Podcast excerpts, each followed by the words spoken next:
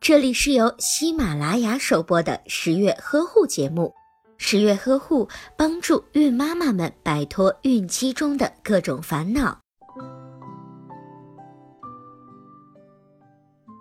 怀孕不一定就要待在家里，只要从事的工作不是很繁重，工作的时间不是太长，能维持适量的工作量，适当的休息，准妈妈还是可以继续在职场上发挥自己的才能的。